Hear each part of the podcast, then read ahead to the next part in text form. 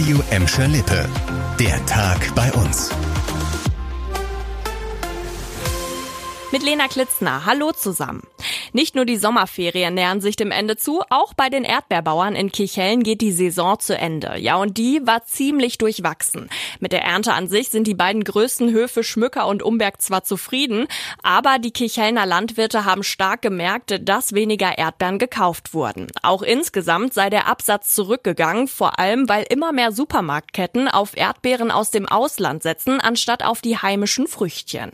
Deshalb hat Bauer Umberg seine Anbauflächen schon um 40 Prozent Prozent reduziert, Schmücker um 25 Prozent.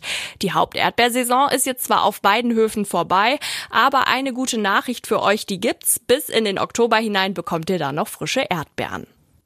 Auch mit dem Arbeitsmarkt bei uns sieht's nicht ganz so gut aus. Im Juli ist die Zahl der Arbeitslosen in Gladbeck, Bottrop und Gelsenkirchen nämlich gestiegen. Das haben uns die Arbeitsagenturen heute gesagt. Insgesamt waren in diesem Monat um die 28.000 Menschen bei uns auf der Suche nach einem Job, also echt eine Menge. Das waren über 1.000 mehr als noch im Juni.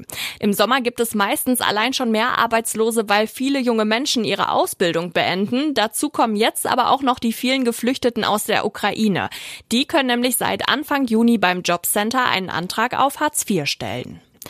Und es gibt noch mehr neue Zahlen. In Gelsenkirchen kommt mehr als jeder zweite Schüler aus einer Zuwandererfamilie. Das haben die Landesstatistiker für das gerade abgelaufene Schuljahr ausgerechnet. Um die 55 Prozent der Gelsenkirchener Schüler haben demnach ausländische Wurzeln, also mehr als die Hälfte. Das ist der höchste Anteil landesweit. In Bottrop kommen knapp 42 Prozent der Schüler aus einer Zuwandererfamilie, im Kreis Recklinghausen mit Gladbeck 37 Prozent. Den größten Anteil von Kindern und Jugendlichen mit Aus ausländischen Wurzeln, den gibt es an den Hauptschulen bei uns. Gezählt werden in der Statistik Schüler, die im Ausland geboren wurden, bei denen mindestens ein Elternteil aus dem Ausland stammt und Kinder, in deren Familie nicht hauptsächlich Deutsch gesprochen wird. Ja, und die nächste Nachricht, die wird wahrscheinlich einige von euch ziemlich ärgern.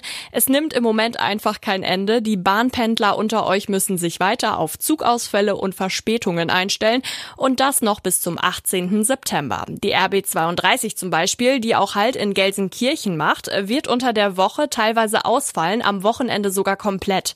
Bahnfahrer können dafür unter anderem mit der S2 fahren. Auch auf der Strecke der RE42 wird es mehrere Ausfälle geben, genauso wie bei der RB46 zwischen Gelsenkirchen und Bochum.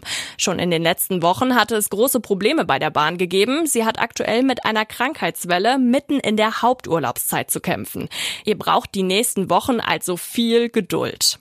Das war der Tag bei uns im Radio und als Podcast. Aktuelle Nachrichten aus Gladbeck, Bottrop und Gelsenkirchen findet ihr jederzeit auf radio und in unserer App.